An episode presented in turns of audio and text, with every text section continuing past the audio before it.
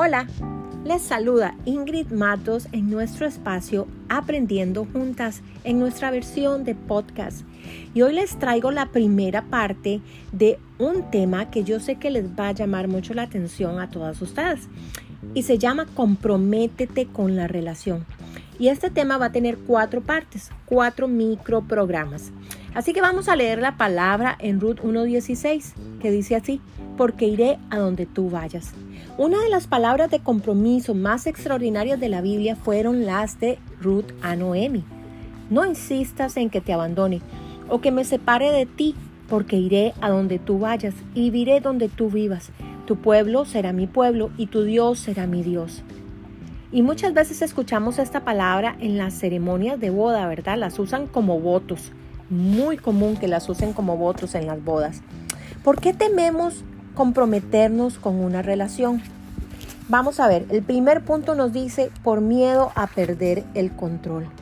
¿Por qué renunciar a mi independencia?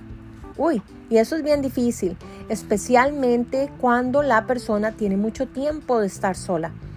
El renunciar a la, independencia es una de las cosas tal vez más difíciles. Punto número dos, por miedo a carecer. ¿Y qué si él o ella arruina mis finanzas?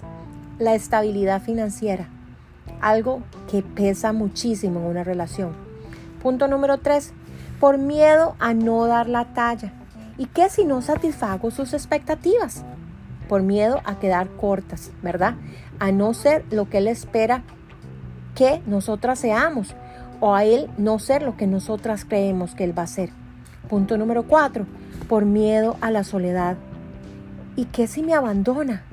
Uy, este es uno de los más grandes, yo creo, porque el temor a la soledad después de estar en pareja es algo que puede atormentar a muchas personas. Punto número cinco, por miedo al dolor. Me han lastimado antes y no quiero que lo hagan otra vez. Entonces, ¿qué haces? Hoy día la respuesta favorita es matrimonio de prueba, pero no funciona. Vivir juntos sin casarse es como la diferencia entre alquilar un cuarto o comprar una casa. Si algo no funciona en un cuarto alquilado, los inquilinos pueden irse y buscar otro. Si hace falta reparar algo en su casa, los dueños hacen el compromiso necesario para proteger su inversión. La revista Psychology Today publicó los hallazgos de un estudio de Neil Bennett, un psicólogo de la Universidad de Yale. Él descubrió que entre las mujeres que cohabitaron y luego se casaron, el 80% eran más propensas a separarse o a divorciarse que las mujeres que no habían convivido con sus esposos antes del matrimonio. Contrario a lo que puedas pensar, los que prueban aquí y allá y se mueven de una relación a otra no experimentan una felicidad duradera. Qué diferente a lo que nos vende el mundo, ¿verdad? Sin embargo, los que se comprometen con Dios y con otros experimentan felicidad verdadera y duradera. Y una vez más, no estamos hablando de un matrimonio perfecto, de una relación perfecta, sin problemas, sin estire y encoge. No, eso no existe.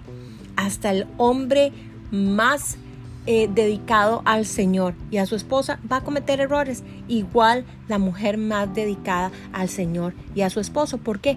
Porque somos humanos y nos equivocamos y nos lastimamos. Pero eso significa caminar en amor, en perdón y crecer juntos. Así que aquí terminamos con la primera parte de comprométete con la relación. Esperen la segunda que vendrá en unos días.